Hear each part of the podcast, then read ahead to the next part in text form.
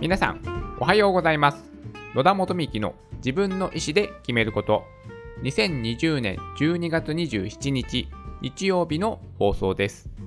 この番組は、人生の自由を求めるために、まず自分の意思で選択して物事を選ぶことで、豊かで楽しく毎日を過ごすことができるきっかけとなれば、という番組です。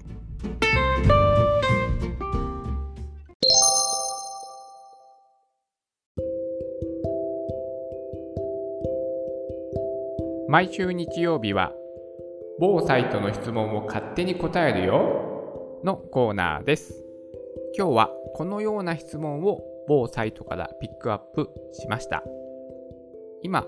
高校1年生で部活とかで忙しくて料理やお菓子作り全然できていないんですが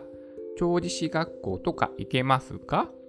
本当に料理とか何にもわからないんですがたまにレシピを見ながら作ります。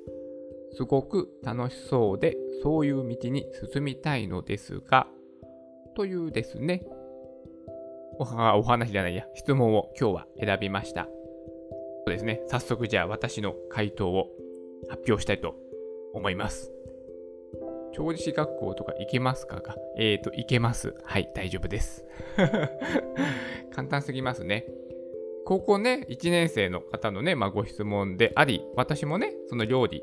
師を、料理師、調理師か、調理師を、調理師免許を取ったら、えー人間として、先輩として、アドバイスをさせていただければと思って、今日はね、この初々しい質問をね、選ばせていただきました。はい。某サイトに載ってる質問をね、えー勝手に答えるというですね、コーナーを毎週日曜日やっております。はい。あのね、好きなことをね、もうとにかくやった方がいいということですね。その料理とかお菓子作りにね、興味があるんだったら、まあその一回ね、調理師学校とかちょっと置いといて、あのね、好きなものをね、どんどんやってほしいと私は思います。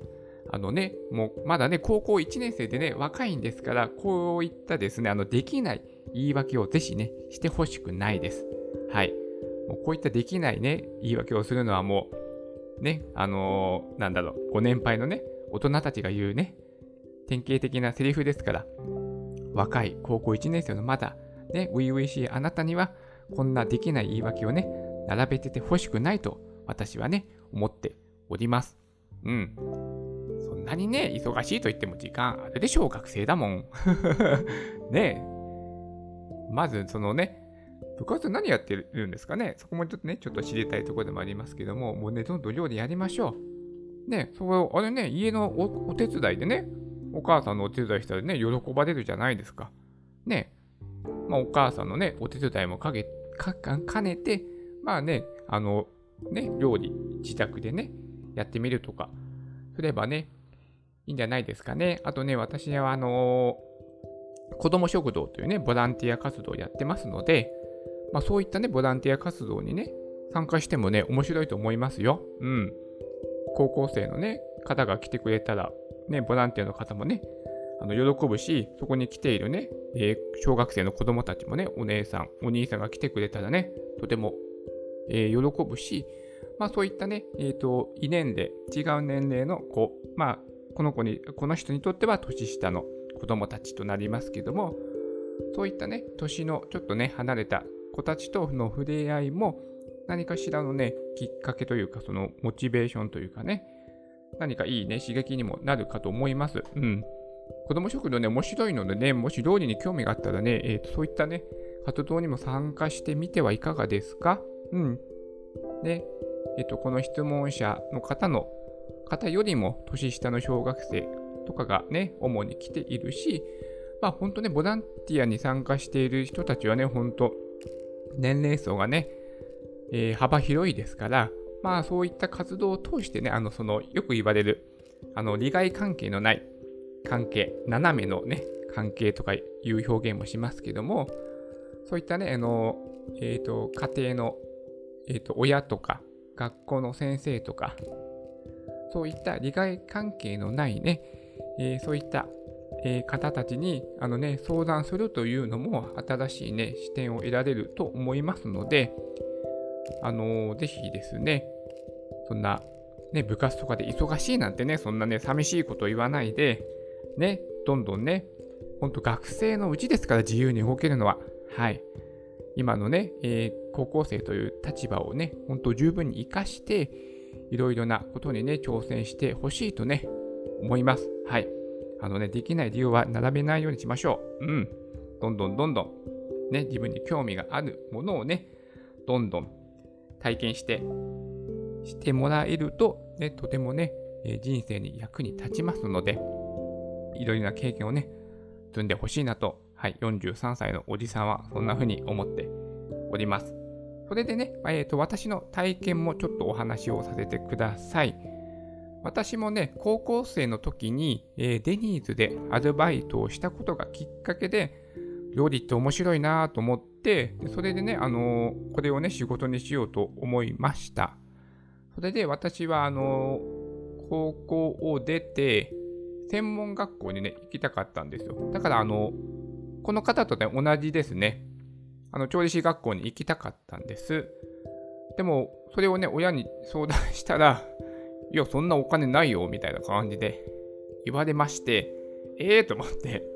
なんか大学に行かないんだったらお金、その専門学校なんてお金出さないよみたいな感じで言われて、なんだよそれ と思って、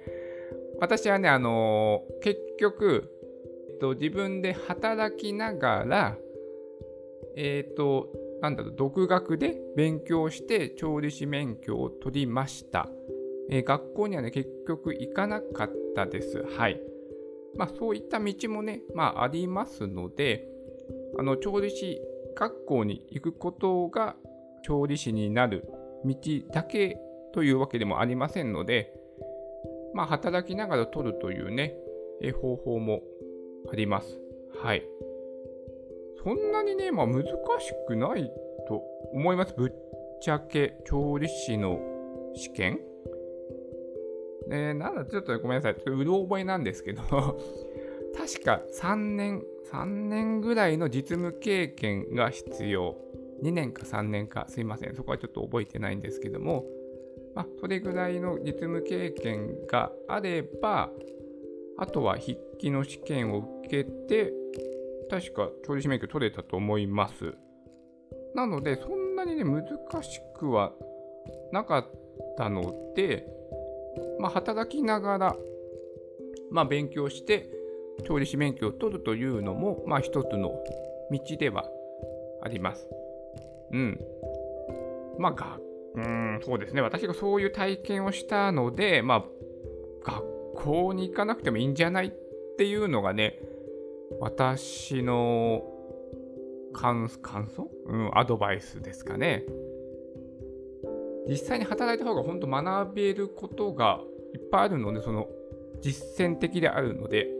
でも確かに料理学校に行けば幅広いこと学べますよね。確かに洋食、中華、和食、まあ、えっと、お菓子、スイーツね、パティシエ、のいろいろなことが確かに学べるんですけども、うーん、どうだろう。やっぱり実践で学んだ方がいいと私は思います。まあそういった、えーと、選択をして料理人に入ったっていうね、こともあるし、あとは今で言ったら本当ね、あの、YouTube あるじゃないですか。もう YouTube でもね、その料理動画っていっぱいあるし、しかもね、料理動画なら別に必ずしもその英語がわからなくても、料理ならね、なんとなくね、見ればわかるじゃないですか。だから海外のね、動画もいっぱいあるし、あと本当に今ではね、あの、なんだろう、コロナウイルスの、あれなんですかね、すごろ、すご、すご盛り需要とかで、なんかあのね、有名な料理人の方もね、最近なんかね、YouTube に動画が上げてますので、本当ね、えー、有名な人たちが。はい。なので、そういったプロの技もね、もう、なんだろう、ただで見れてしまう時代でもあるので、あの、すごいね、やっぱ今の人たちってすごい恵まれてると思います。うん。だから学校に必ず行かなくても学べます。もうほんと YouTube 使っていただければ。はい。というのもあるので、あの、なんだろう。まあ、調理師学校に行けますかっていう質問だったんですね。調理学校には行けます、別に。はい、行けますし、行かなくても料理は学べるし、独学でも勉強して、調理師免許は取れるので、まあ、あの、本当にね、料理がやりたいと思ったのであれば、本当今すぐやってほしい。うん、そのできない言い訳をしなくて、今すぐやってほしいというね、えっ、ー、と、私の、えっ、ー、と、アドバイスというか、回答です。あとは、えっ、ー、と、だからその、私が、えっ、と、一つの例として挙げた、その、ボランティア活動。私は子ども食堂という活動をやっているので、まあ、そういったボランティア活動に参加するのも、また違った視点で、あのすごいね、楽しい体験ができると思いますので、そういったね、えー、活動に参加すると、本当、年齢のね、幅が、いろんな人の、いろんな年齢の人がいるので、だから、そのね、いろいろなね、アドバイスをね、聞けると思います。学校の先生とか親とはまた違った視点のね、アドバイス、これをね、えー、聞くこともできるし、ね、そういったことの相談もね、したりして、ぜひね、いろいろな自分のね、将来の道をね、探していただければと思います。はい。それでは今日も素敵な一日になりますように。